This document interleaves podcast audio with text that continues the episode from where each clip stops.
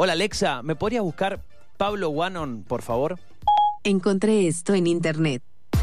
La creatividad. Son las ideas divirtiéndose. Segmento Tecno. Ok.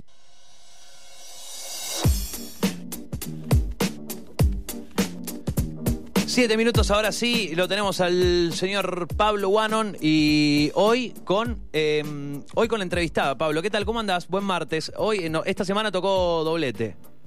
Sí, exactamente, ¿no? Bueno, eh, nos fuimos el, el lunes hablando de temas de seguridad informática y ahora, bueno, vamos a hablar de temas que no tocamos mucho, que son los de tecnología médica, pero bueno, la Argentina es muy innovadora en el tema de biotecnologías y ahora se está cristalizando esto en empresas, ¿no? En un momento era muy desde los papers, Sí. porque recordemos que los premios Nobel de Argentina son todos alrededor de la biotecnología, ¿no? Kuseir, Eluard, Milstein.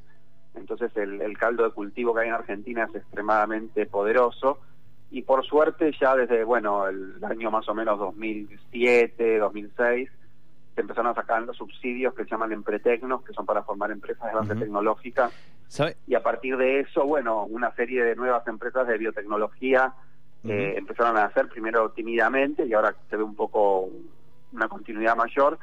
Y bueno, la ¿Sabés tenemos que en hablaba, línea. perdón, Pablo, ¿sabés que Sí. hablaba hace un- tres semanas atrás, aprox, con, eh, con FAN, que con la Fundación Argentina de, de Nanotecnología, y hablaban un poquito de un panorama muy similar al que estás hablando dentro de bueno, lo que es biotecnología, eh, un, un surgimiento de muchas, eh, muchos emprendimientos, muchas startups de nanotecnología en Argentina que están, están picando en punta, y que les está yendo muy bien, como decimos, empezaron por ahí más tímidamente y hoy están consolidando un polo eh, que está haciendo mucho ruido.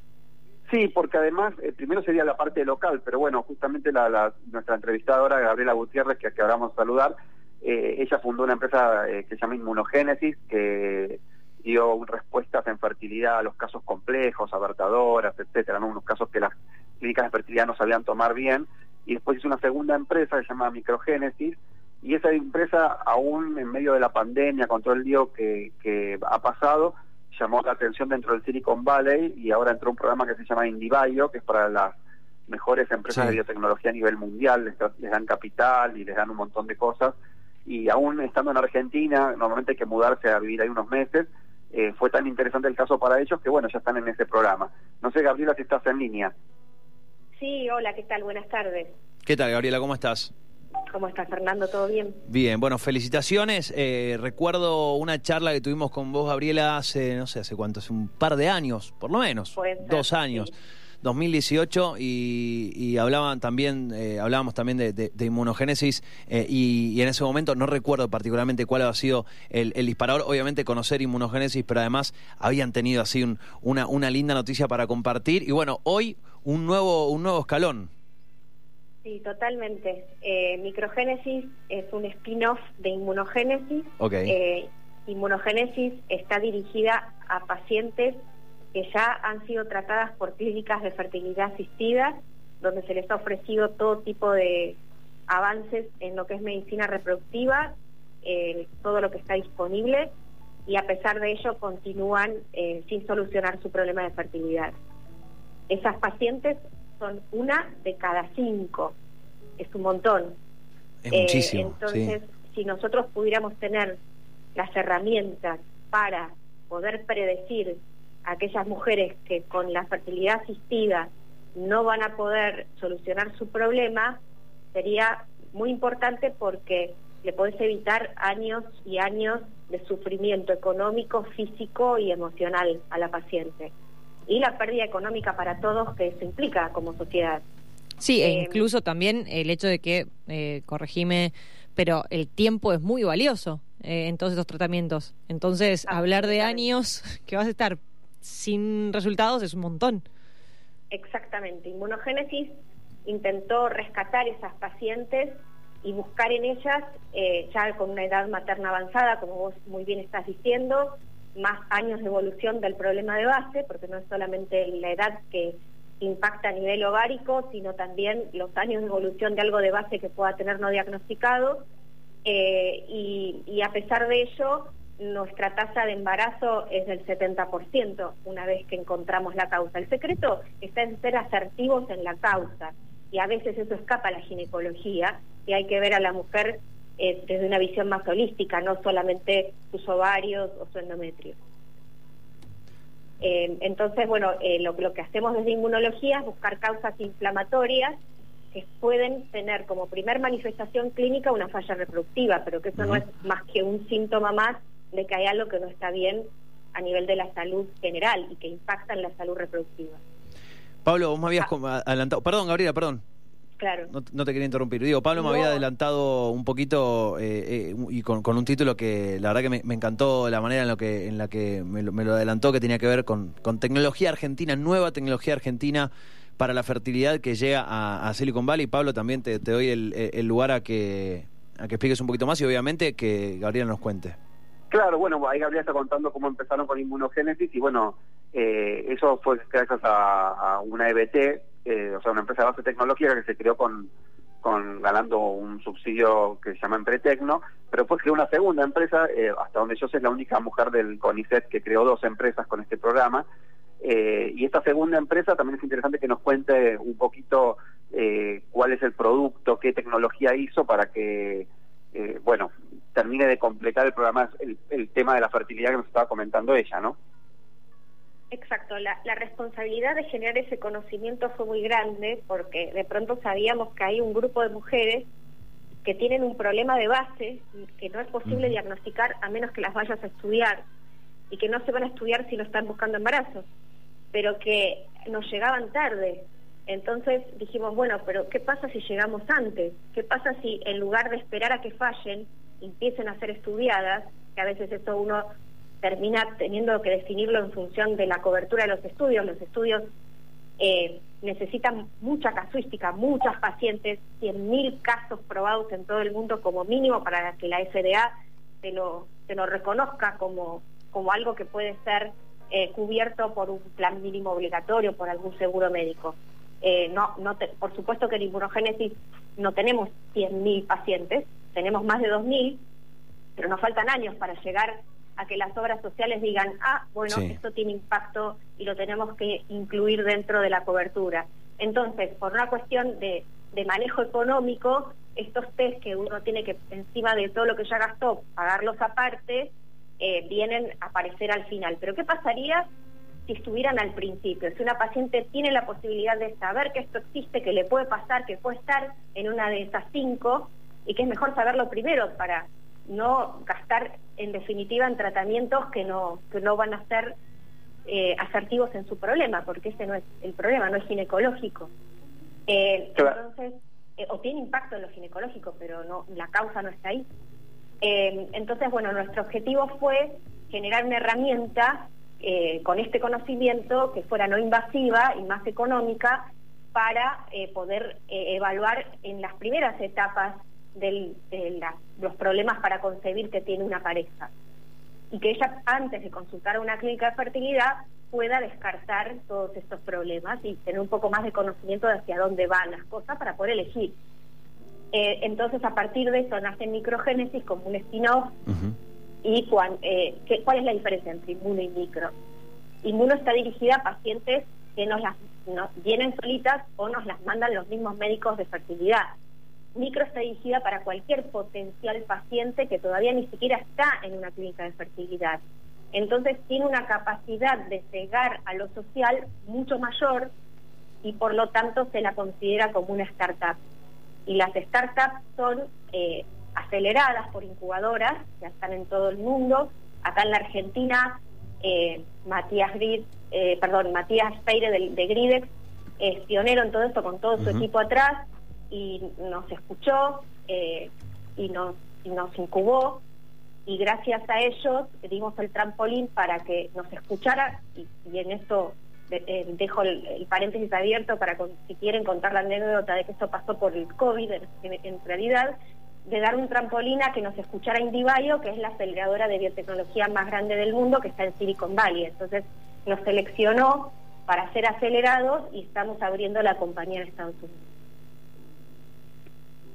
Eh, Claro, y, y esto es- implica abrir la compañía en Estados Unidos ya, ¿no? Sí, en realidad no es tan fácil, parece fácil, parece fascinante, es, es, muy- es mucho trabajo. Eh, para abrir la compañía en Estados Unidos tenés que cumplir con diferentes hitos El primero es que, está bien, nosotros tenemos casi 300 pacientes estudiadas entre España y Argentina y algunos países de Latinoamérica, eh, pero eso no es suficiente para la FDA. O sea, lo que necesitas para poder empezar a ofrecer al mercado americano tu producto es una validación con pacientes americanas. Tiene lógica. El 70% de las pacientes españolas y argentinas se embarazaron. Bueno, quieren, queremos, ellos quieren que demostremos que el 70% de las pacientes americanas también se van a embarazar. Entonces estamos repitiendo la misma prueba de concepto como si fuera un, de vuelta un estudio de investigación, que ya no lo es, con pacientes americanas y para eso el presidente de la Sociedad Americana de Inmunología Reproductiva nos ofreció sus instalaciones en la Universidad de Wayne, en su centro de, investigación, para que podamos reclutar a las pacientes allí y estudiarlas de nuevo con el mismo método que lo hicimos acá en Argentina y en España. Cuando este estudio termine y se pueda volver a demostrar eh, la cantidad de embarazos, cómo aumentan y la, cantidad de bebés nacidos, que ya los hay, cómo aumenta con, este test y con el tratamiento, porque no solamente un test, es el tratamiento que se propone a, través de él. Eh, a partir de ahí presentamos eso a la FDA y eh, la idea es que nos aprueben para darnos el permiso para empezar a comercializar los test. Todo eso va a llevar todo este año fácilmente, quizás claro, meses del año que viene también. No, no es trabajar con ratones.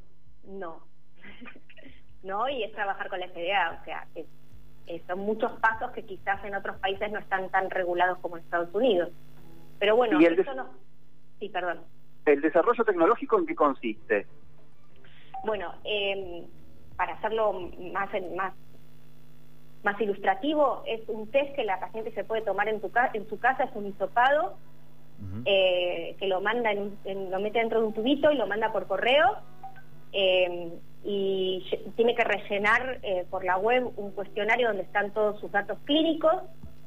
Sobre ese cuestionario se le va a pedir que se acerque a uno de los médicos eh, de la red de microgénesis, de los ginecólogos, para que completen sus estudios, que son marcadores de sangre comunes como insulina, colesterol, algunos anticuerpos, si es que no los tiene ya medidos, que en general depende en qué momento está la paciente evaluándose, si ya está siendo evaluada, los tiene todos y si es una paciente de primera vez, bueno, va a haber que pedirle todo de primera vez, por eso en una primera instancia hay un ginecólogo que le va a extender la orden de los estudios para que lo pueda hacer por su cobertura médica y que le va a solicitar los que le faltan.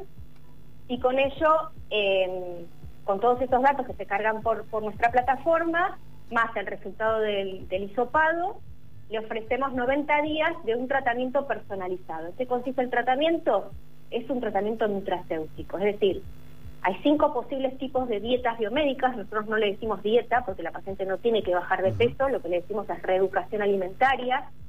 Esto eh, apunta a que son los cambios en la industrialización de los alimentos, los cambios culturales que, que existen en los últimos años sobre cómo comemos, lo que fue teniendo impacto y demuestran cómo va bajando la fertilidad, que bajó un 50% la tasa de fertilidad en todo el mundo, sobre todo en los países desarrollados que consumen alimentos industrializados, cómo esto fue cambiando nuestra flora intestinal, nuestra microbiota, y estos cambios a nivel de la microbiota intestinal, que son los primeros, los microorganismos que viven ahí son los que sintetizan vitaminas, los que son eh, reservorios de hierro, eh, tienen modulan un montón de, funciones metabólicas como la presión arterial o el sueño.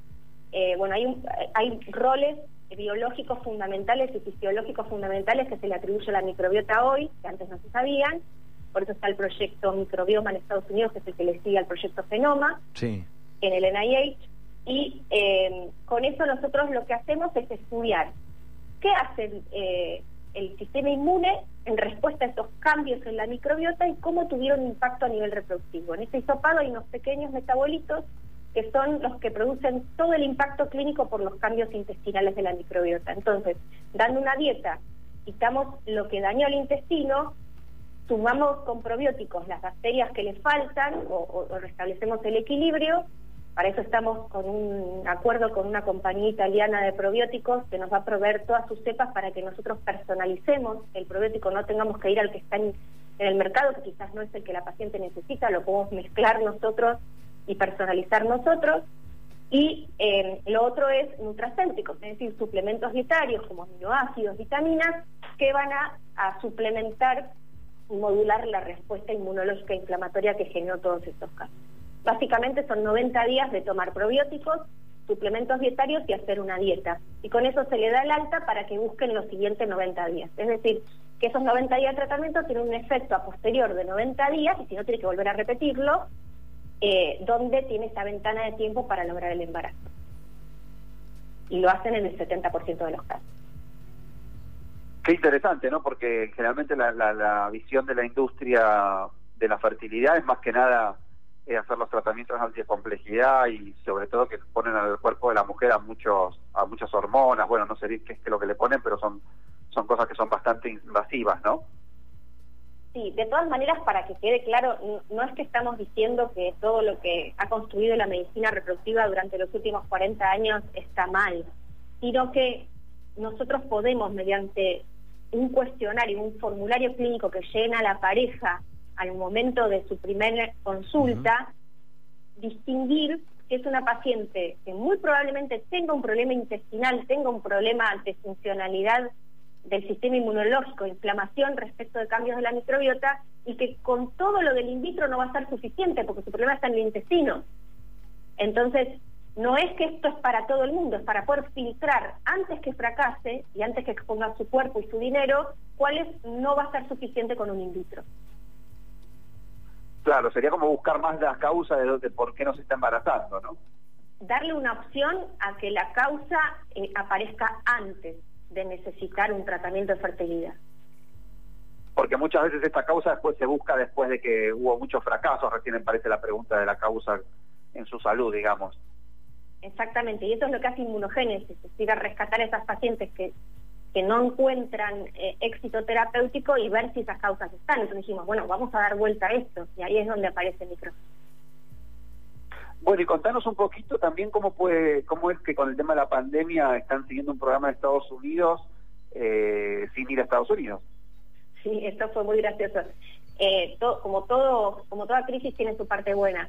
Eh, nosotros empezábamos a nuestros primeros pasitos de bebé con microgénesis en España y en Argentina. Uh -huh.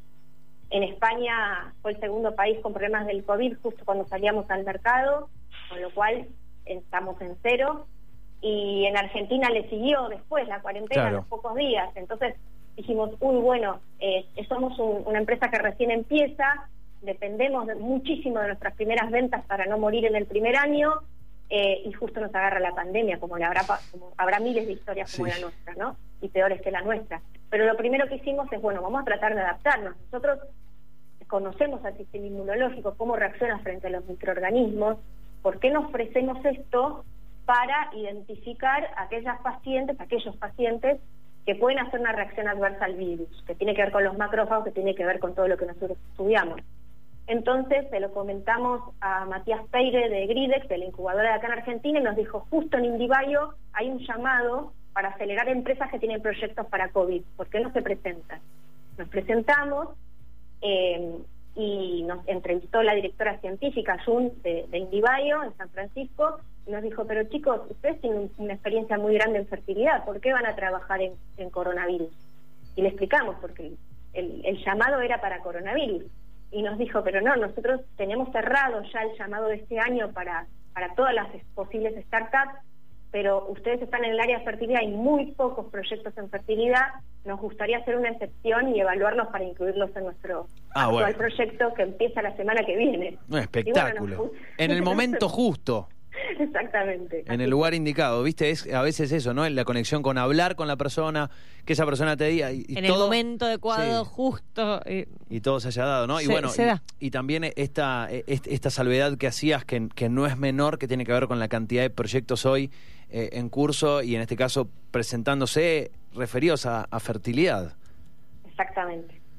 Así que ahí estamos, nos seleccionaron y empezamos el 4 de mayo y, y bueno, es la primera vez en cinco años de Indivayo, de la historia de Indivayo, o sea, somos el batch número 10, son dos sí. batch por año y somos el primero en la historia que se hace totalmente virtual.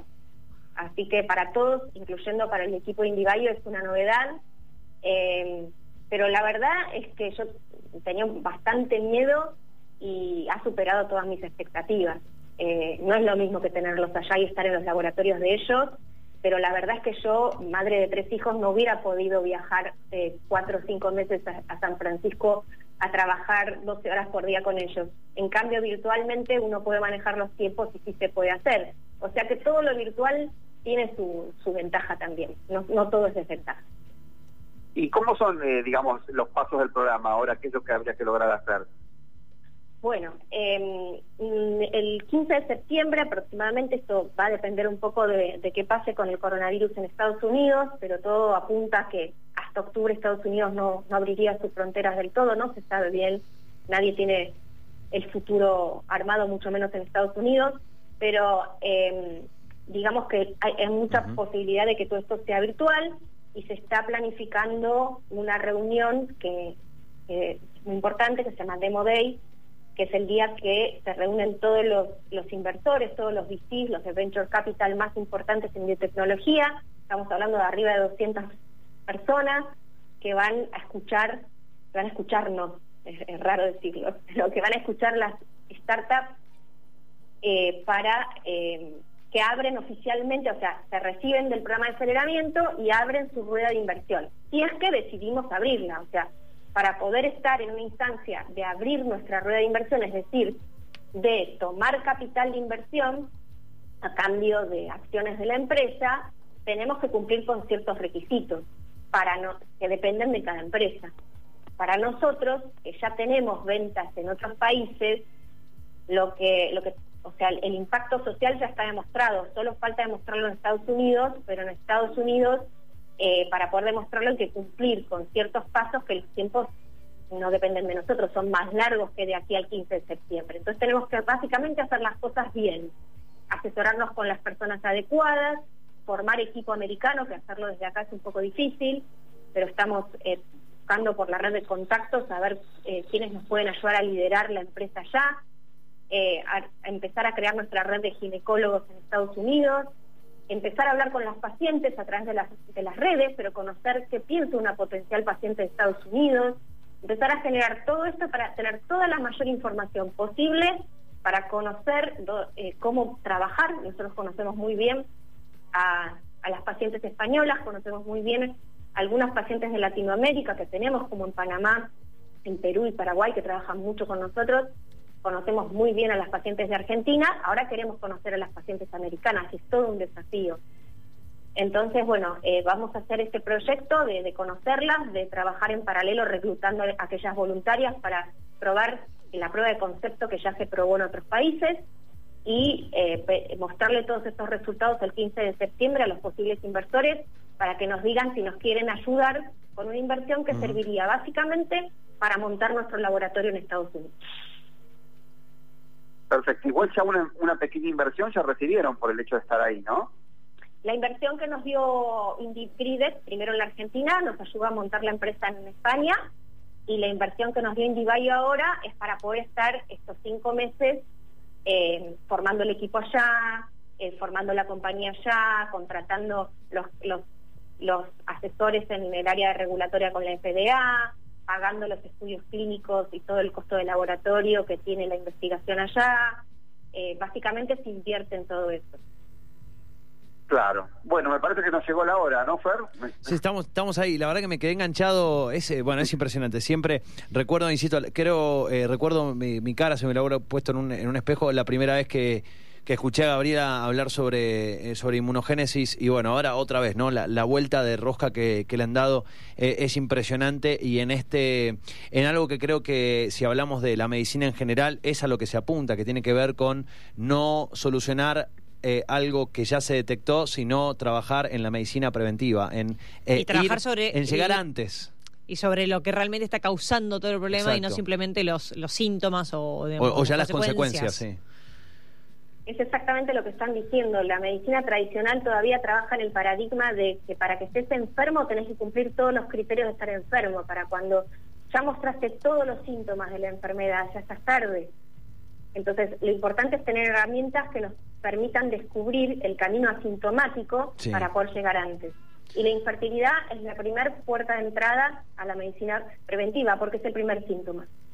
Gabriela, realmente un, placer, ¿eh? es un, gustazo escucharte. Felicitaciones de nuevo por, eh, por, este, por este logro, por este nuevo escalón. Ojalá que de aquí a septiembre sean buenas noticias, eh, que haya novedades, que podamos charlar de ya, tal vez desde allá. Eh, te digo, mu- ¿mudarías el equipo para allá? Eh, ¿Cómo sería eh, para, tenemos un minutito para al menos que, que nos cuentes eso, ¿cómo sería? ¿Montar la oficina allá? ¿Cómo es el, cómo es el equipo? ¿Cuántos son? Eh, bueno, en principio necesitamos encontrar en este momento, hasta que podamos establecer el laboratorio y la compañía, una, una persona ya que nos arme toda, toda la red de ginecólogos, etcétera. Eh, tenemos un, un compañero de un batch anterior, eh, que es bastante conocido en el ambiente acá en Argentina, que ofreció su ayuda como argentino nomás, eh, que le gustó el proyecto y que nos está dando una mano enorme. Él ya está viviendo en los Estados Unidos, hizo el mismo caminito que nosotros, pero un año antes. Eh, así que le quiero agradecer muchísimo. Eh, Matías Biel de Biflow nos está dando una mano enorme, enorme. Eh, no es lo- o sea, no es lo mismo cuando vos entras por primera vez y vas aprendiendo de tu error que cuando alguien te ayuda porque Claro, ya lo vivió. que ya hizo el caminito. Exactamente, la verdad que es la primera vez que me pasa esto, porque estoy acostumbrada a abrir camino yo y de golpe tener a alguien adelante es, Genial. es, es muy importante. Eh, sobre todo en un país que no conocemos, con un idioma que estamos en desventaja, somos los únicos que no hablamos inglés. Eh, bueno, hablamos inglés, pero no, no somos nativos en inglés. Claro. Eh, así que eso lo hace mucho más difícil todavía en la comunicación, sobre todo virtual. Eh, pero bueno, ahí estamos eh, y, y bueno, el tema es ese, después si esto llega a salir el 15 de septiembre va a haber que, que instalarse ahí unos meses hasta hasta terminar de poner un, pre- un presidente, alguien allá que lo dirija y habrá que ir y venir, pero somos tres founders, así que nos... nos Bien, se puede repartir. Exactamente. Muy bien. Sí. Bueno, Gabriela, un placer. ¿eh? Muchas gracias por, por la charla. Y, y Pablo, por, por, por traer la posibilidad de, de conocer de nuevo el, eh, cómo, cómo ha avanzado esta historia. Es un honor y bueno, y es lindo poder mostrar que bueno todo el legado de Milstein, de, de José y de Leluar se empieza a cristalizar en, esta, en estas biotecnologías que tienen impacto en la sociedad, ¿no? Así que creo que es Tal algo cual. lindo que vayamos mostrando en el programa. Pablo, gracias. Gabriela, muchas gracias a ambos. Muchas Abrazo. gracias y felicitaciones. Muy buenas tardes. Y gracias. A- Hasta luego. Bueno, allí la palabra de, de Pablo Guano, como cada martes, su columna. Hoy nos trajo ah, la palabra de Gabriela Gutiérrez, fundadora, eh, cofundadora de Microgénesis e Inmunogénesis.